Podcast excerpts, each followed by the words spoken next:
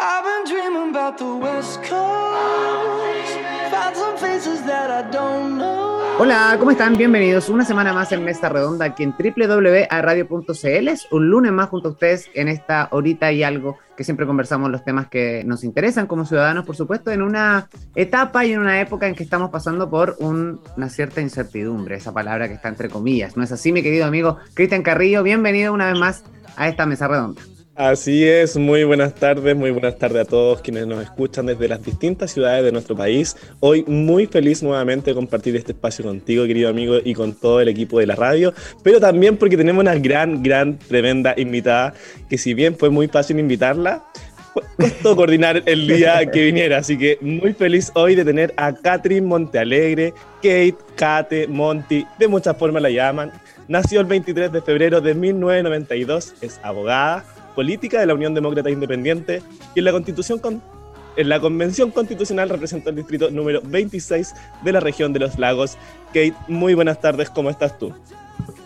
Oye, muy, muy contenta de poder acompañarlo. Cristian Nilsson, de verdad le agradezco mucho la invitación y también a todo el equipo que hay detrás eh, de, de todo este esfuerzo comunicacional. Así que les agradezco la instancia y aprovecho también de saludar a los auditores que espero no se aburran con esta entrevista. No, no creo que se aburran, eh, porque la verdad es que siempre, nosotros siempre tenemos como, partimos como esa premisa, eh, incluso cuando aceptamos el desafío de hacer este programa dijimos ya, vamos a hablar de política, le vamos a hablar a los jóvenes, igual quizás no, no le va, pero ha sido increíble la recepción, por lo menos eh, de, de todas estas caritas nuevas que hay en, en la política, que de alguna forma han aceptado la invitación y se han sumado, y eso también lo ha hecho como, como de alguna forma más cercano, porque en el fondo ya no, no tenemos, no es por demerecer a la gente que lleva años en política, pero no tenemos al señor de, de, de terno y corbata que nos viene a dar una cátedra, sino más bien conocemos como los perfiles de, de- de- personas jóvenes como tú que de alguna forma hoy le, le dan cara a esta nueva política, a este nuevo aire que yo siento que, que de alguna forma se está respirando por lo menos eh, lo- lo- cuando uno lo ve en la prensa o en la televisión o incluso en nuestro gobierno, que también son todas caras jóvenes, más allá de la experiencia o inexperiencia que puedan tener. Y eso es lo, lo, lo, lo, bacán también de este programa, que de alguna forma abre esa posibilidad de hacer críticas constructivas y con el respeto y altura de mira que nosotros nos caracterizan. Así que bienvenida, nosotros contentos de tenerte acá. Y voy a ir con la primera pregunta. Eso. ¿Cuál es la canción que no puede faltar en tu playlist? Porque en este bloque nosotros siempre nos vamos a la música y en el segundo bloque conversamos, pero me encantaría cuál es la canción que no te puede faltar en la playlist de Kate. A ver, yo, yo utilizo la música para muchas cosas, especialmente los que estudiamos derecho alguna vez en la vida. eh, teníamos que buscar formas de motivarnos, sobre todo en las largas horas de estudio. Y, y, bueno, una canción que nunca falta en mi playlist y además que es, es anecdótica porque, porque me pasó una talla una vez que la tenía de rington, imagínate cuando se usaban los rington, y dentro de un examen de grado, así que imagínate. Pero mm, bueno, nunca falta eh, I Feel Good de James Brown. Es una canción que siempre, siempre, siempre la tengo. ¿Y por qué? Porque a mí, como vuelvo a reiterar, la música es para motivarme siempre, ojalá eh, poner buena música para poder hacer todas las actividades y todas las defensas que, que uno tiene en el día. También escucho música, música clásica, pero eso para estudiar, como buena perna. Oye, excelente. Le vamos a decir a nuestro DJ entonces que ponga ese tema. Vamos a irnos a la música y a la vuelta ya seguimos conversando en profundidad para conocer un poquito más la faceta de Kate. Eh, ¿Qué le gusta hacer? ¿Cómo llegó al mundo de, de- de- de- de la convención y todo? ¿Y cómo ha sido este proceso también? ¿Y qué se, qué se depara de aquí al futuro? Que es una pregunta que muchos se hacen. Lo vamos a conversar y desmenuzar en el segundo y tercer bloque, por supuesto, de nuestro programa. Vamos a la música y a la vuelta ya continuamos aquí en Mesa Redonda. No se vayan. I feel good. I knew that I would not. I feel good. I knew that I would not. So good, so good. I got you. Wow, I feel nice. A sugar and spice. I feel nice like sugar and spice.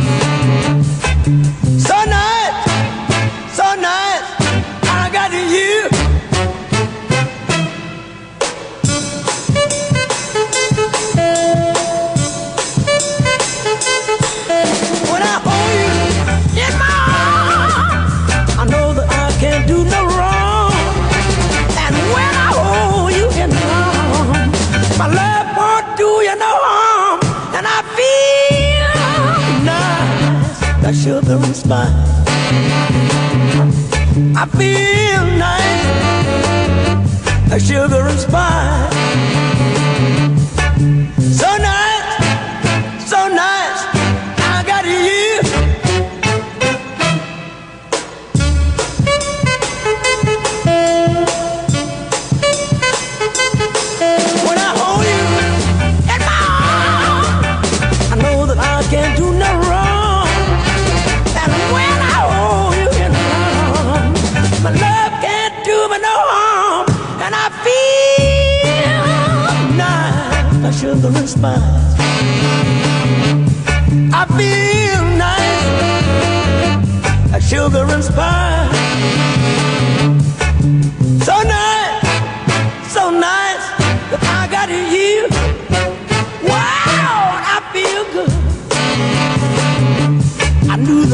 That I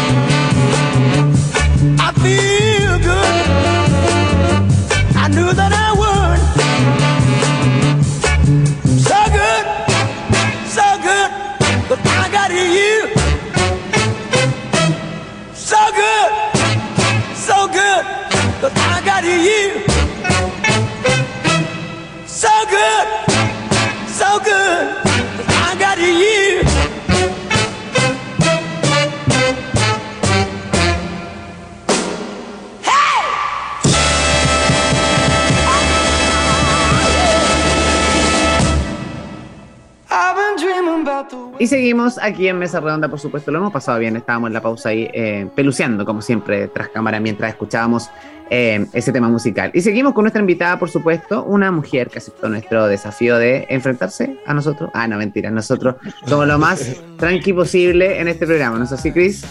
Así es, estaba mostrando a mi gatito en la pausa comercial y ahí no, no les gustó mi gatito. No, Así que. Pero ¿cómo deja eso en evidencia? No, eso no se hace. No, no, no, con el- pero, pero estábamos disfrutando también I Feel. Good. No, estábamos disfrutando I Feel Good de. James Brown. Tremenda, tremenda canción recomendada por Kate. Kate, yendo directo al tema, yo quería preguntarte cómo nace esta vocación de servicio público, la cual eh, veo que has hecho hartas cosas, pero me gustaría que tú nos contaras dónde nace específicamente, cuándo fue ese momento en el cual tú dices, esto me gusta. A ver, yo, yo creo, o sea, es una opinión personal, pero creo que, que a la política llegan dos tipos de personas. Eh, aquellas que buscan estar en política, que no, no lo considero como algo de connotación negativa, eh, pero aquellas personas que realmente nacieron con vocación de estar en política porque les gusta.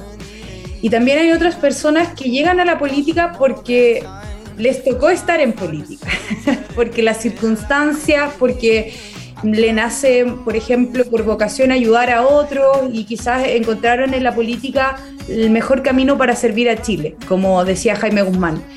Eh, y en ese sentido yo creo que me defino como una persona del segundo grupo. Yo vengo de una familia muy política, eh, mi abuelo fue alcalde, mi mamá fue candidata a concejal, mi tía fue concejal, candidata a alcalde, o sea, vengo de una familia que ha estado muy ligada a la política y yo siempre renegué de la política, siempre, o sea, toda la vida dije, no me gusta la política, no quiero estar en ella, es muy sucia. Eh, ¿Y por qué? Porque vi, obviamente, a mi familia durante décadas sufrir por la política, no solo partidista, sino también sufrir por los ataques personales de ese rostro, ¿cierto? De ciertas ideas. Bueno, y, con el tiempo me pasó que, que empecé a ver y entender eh, por qué mi familia estaba tan ligada a la política. Eh, y me empecé a sentir un poco responsable también de defender esas ideas. Eh, cuando llegué a la universidad, por ejemplo, me di cuenta cómo las izquierdas tenían tomadas las universidades eh, que trataban de imponer su ideología, de quitarle la libertad de educación a tantas personas que con mucho esfuerzo, ¿cierto?, habían podido pagar, ¿cierto?, eh, o incluso endeudarse para poder estudiar en las universidades y venía un grupito, ¿cierto?, de personas que autoritariamente se tomaban y paraban eh, las universidades, obviamente generando un gran detrimento para los alumnos. Entonces, así nació un poco mi, mi historia en, política. Eh, bueno, además que me gustaba mucho el servicio social, yo fui misionera, catequista, estaba muy ligada a la iglesia, aunque no lo crean, ¿ah? ahora me revolucionaria, pero era, era una santurrona cuando era más joven.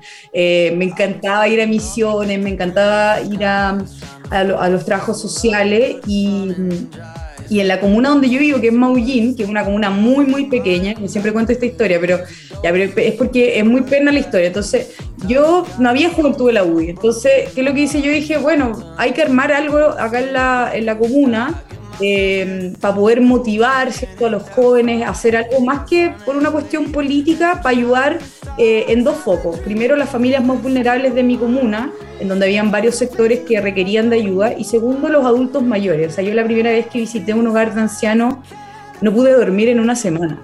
Eh, pensando el abandono, la tristeza, el dolor que hoy día viven nuestros adultos mayores. Yo tenía, no sé, 12 años, 14 años. Entonces, Em, bueno, dije cómo lo hago y lo que, lo que ingenuamente se me ocurrió fue citar a jóvenes de la comuna por Facebook, por distintas herramientas eh, digitales, ¿cierto? Eh, y como no tenía dónde hacer la reunión y yo era muy católica, ¿cierto? Lo primero que hago es pedirle al párroco, al párroco de la comuna, eh, oiga padre, ¿usted me prestará la casona pastoral para hacer una reunión? Y el padre me dice, obvio, sí, ningún problema, como ocupa la casona, no hay ningún problema. Entonces yo cito la primera reunión política eh, para la conformación de una juventud eh, política de la UDI en la casona pastoral un día sábado eh, a las 6 de la tarde. Y yo decía después entre mí, oye, la cuestión perna, así como, oye, vengamos a hablar de política, de la UDI además, no sé, en una casona pastoral a las 6 de la tarde un día sábado, cuando en verdad todos están preparándose para el carrete. para el carrete, claro. Bueno, la cuestión es que llegaron 10 jóvenes y en verdad sentí que, que, existía una necesidad de los jóvenes también de formar parte de algo, de poder construir a través de sus acciones un mejor país y por sobre todo comenzando de una comuna tan pequeña como Movín. Y bueno, y luego de eso comenzamos a hacer actividades, muchas, nosotros nos autofinanciábamos, una de las cosas que yo más me siento orgullosa es que nosotros nunca le pedimos un peso a nadie, eh, no le pedíamos peso a los políticos, no le pedíamos un peso a los partidos, lo que hacíamos era autogestionarnos como buscábamos donaciones, ¿cierto? Eh, en ropa, en útiles, en cosas y hacíamos campaña y lo que no entregábamos eh, lo vendíamos en la feria y con eso obteníamos recursos y por ejemplo un día en la feria hacíamos 100 mil pesos, que en ese tiempo era mucho, ahora ya no con este gobierno, pero en ese tiempo era mucha plata, 100 lucas, y con eso comprábamos insumos para ir a celebrar la Navidad, el Año Nuevo, las fiestas patrias, el Día del Niño, ya sea con los niños de las poblaciones o con los adultos mayores que requerían de, un espacio de, también de, cariño y de atención. Así que, bueno, así partí en lo político y luego obviamente también la política universitaria eh, me motivó a crear un movimiento gremial para evitar que la UNE se tomara la universidad eh, en donde yo estudiaba. Así que así partió todo. Tremendo.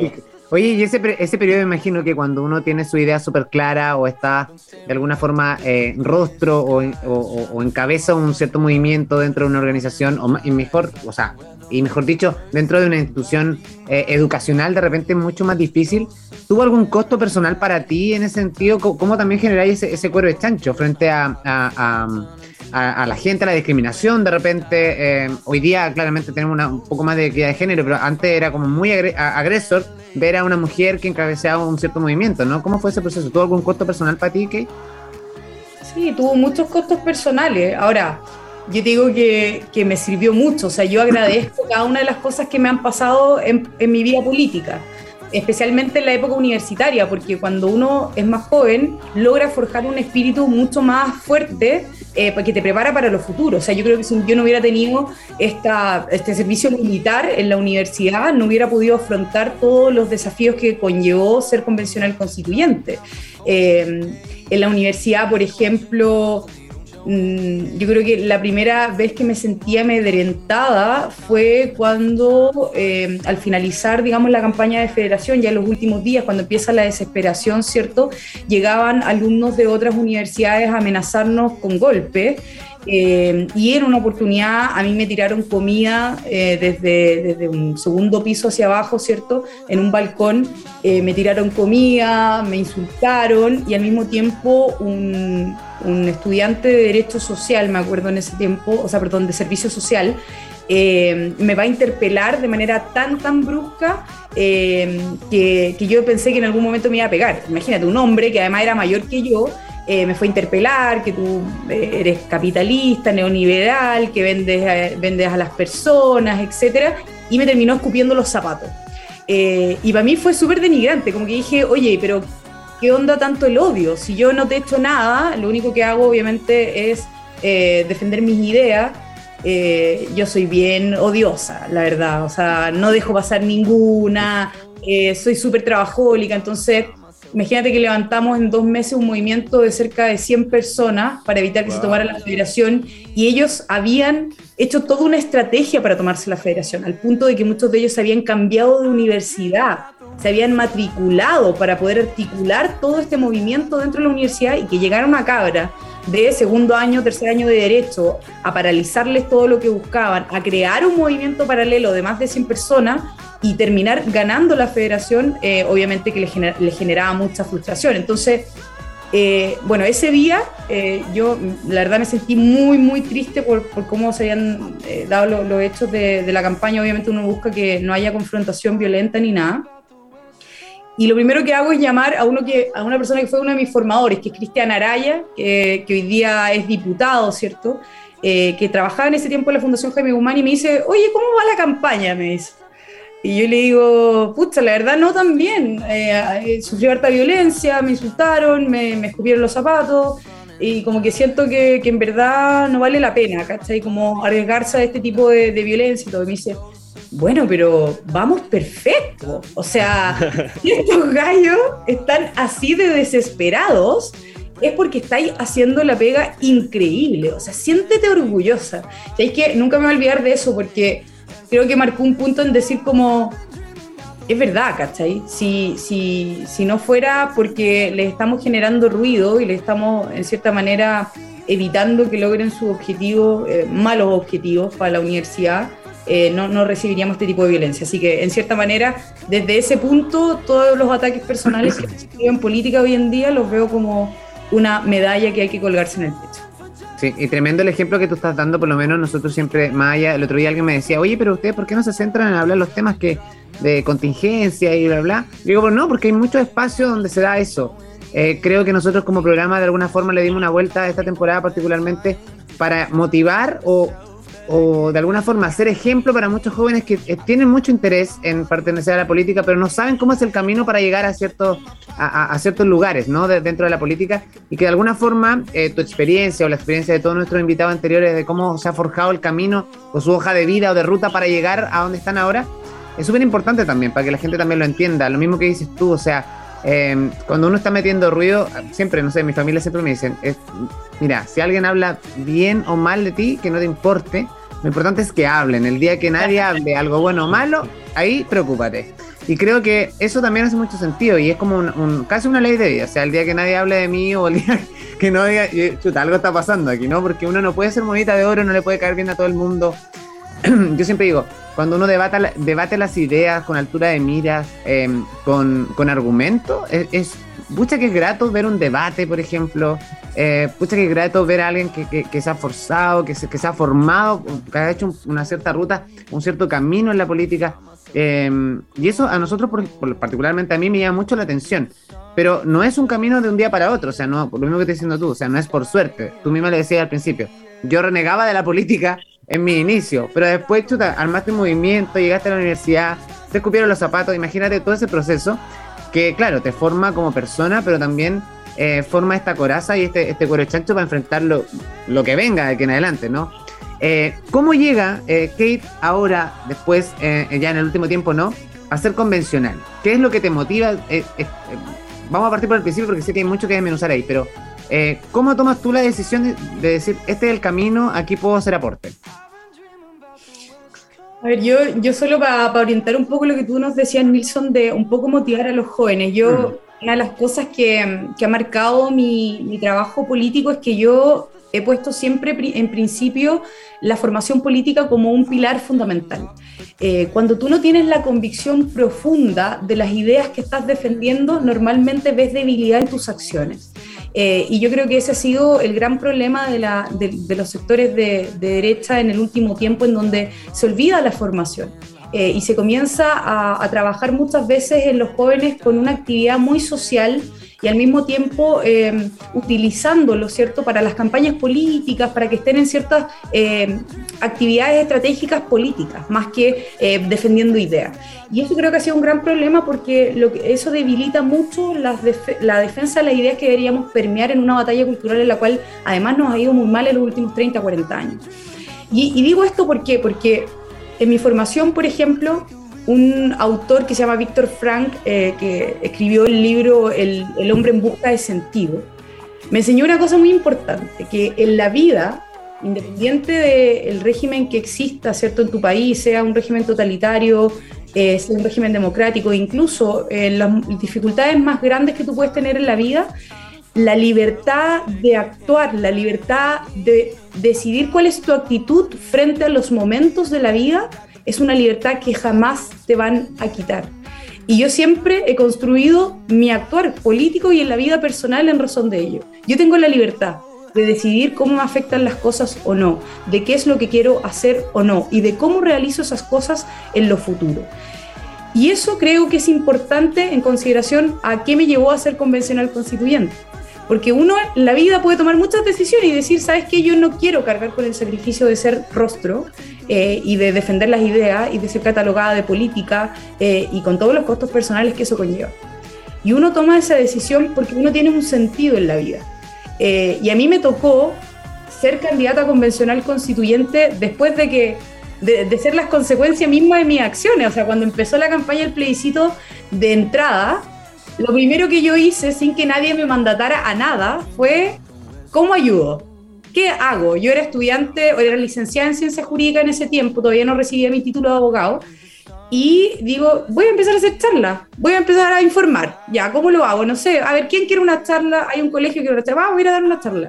Y en ese sentido llegó un grupo de abogados a lo largo de Chile que estaba haciendo charlas constitucionales y me dicen, oye, ¿sabes que nosotros estamos buscando gente en regiones que pueda hacer esto, masificarlo, ¿queréis participar? Yo sí, obvio que sí. Eh, y comenzamos a aceptarla en todas las regiones. Les digo algo, no teníamos ni un recurso. O sea, nosotros teníamos que financiarnos todo, desde ir a la isla de Chiloé, viajar, hacer la charla, conseguir los recursos, el lugar, todo. Y lo hicimos por amor a Chile. Y llegó el punto en que en el plebiscito de entrada ganó el apruebo, ¿cierto? Eh, perdimos, perdimos por mucho. La ciudadanía le dijo a Chile, queremos una nueva constitución. Eh, bueno, hoy día yo creo que mucha de esa gente está bastante arrepentida, eh, pero bueno, y, y, la ciudadanía dijo, queremos un nuevo proceso. Y obviamente lo primero que dijeron, a ver, ¿qué rostros tenemos para que sean candidatos a convencional constituyente?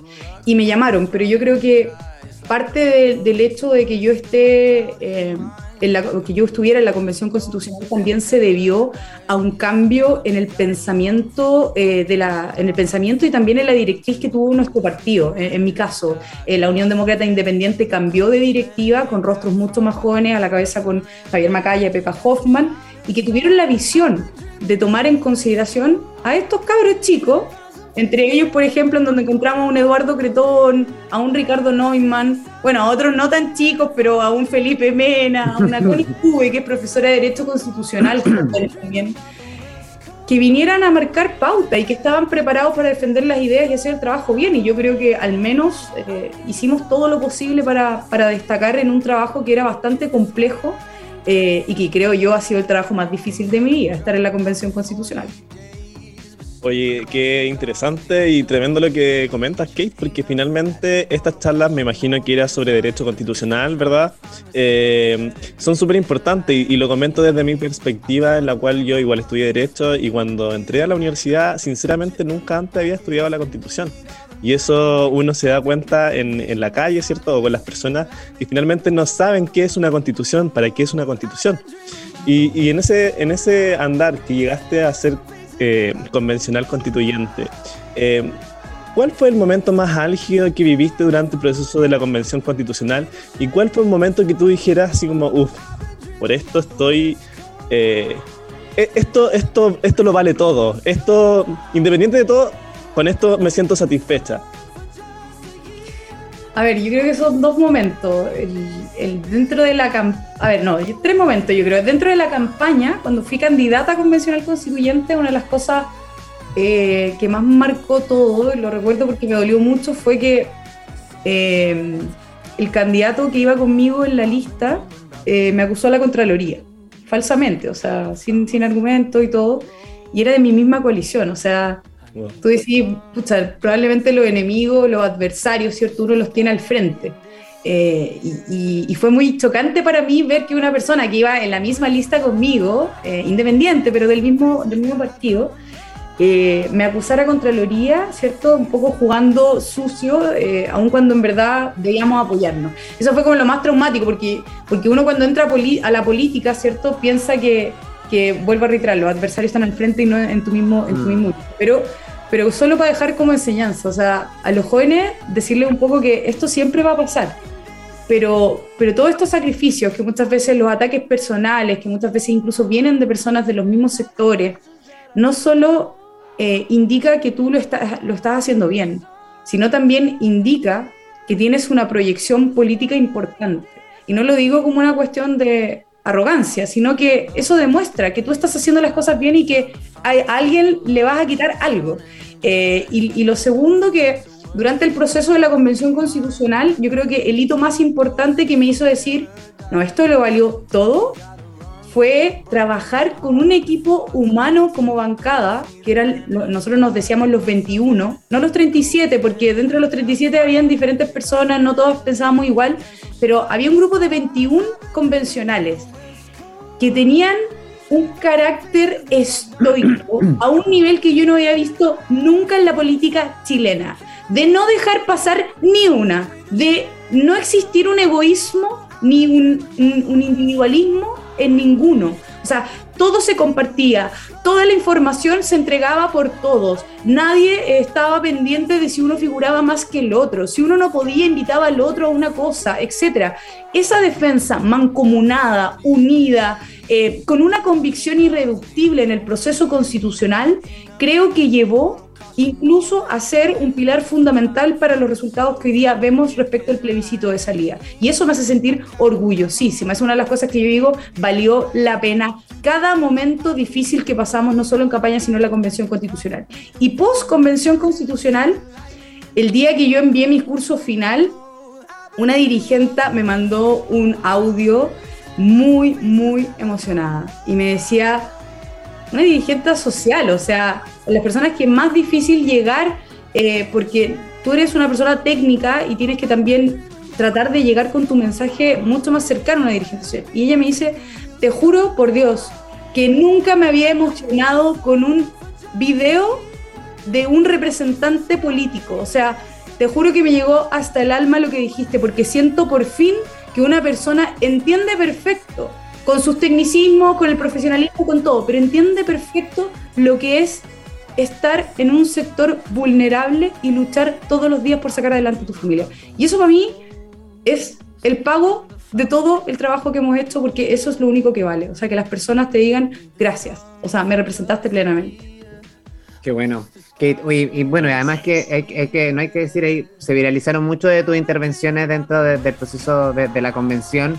Em, y como lo, decías tú también, bajar, hacer esa bajada casi romántica eh, en alguna de tus intervenciones, pero que de alguna forma lo hacen cercano, ¿no? Como, como que la gente no, sin tanto tecnicismo que muchas veces encontramos en la política y eso también se agradece. Yo creo que por ahí el mensaje de la vecina que tú lo comentas es cuando cuando la, política se acerca a las personas. lo conversamos el otro día en el programa anterior. Hoy día lo único que la gente, la ciudadanía común tenía con respecto a la política o, el hecho de hacer política es el municipio, que es, la autoridad más próxima que tiene a la vuelta de su casa, ¿no? Pero hoy en día, de alguna forma, la política nos tiene a todos en esta burbuja donde estamos todos girando en esta lavadora que digo yo que no sabemos qué va a pasar y que ya lo vamos a conversar en el siguiente bloque porque ahora vamos a ir a la pausa comercial. Pero ha sido muy agradable este primer eh, bloque donde estamos conociendo un poquito más en profundidad a nuestra invitada. Así que vamos a ir a la pausa, a la vuelta. Seguimos conversando con Kate aquí en nuestro programa. No se vayan.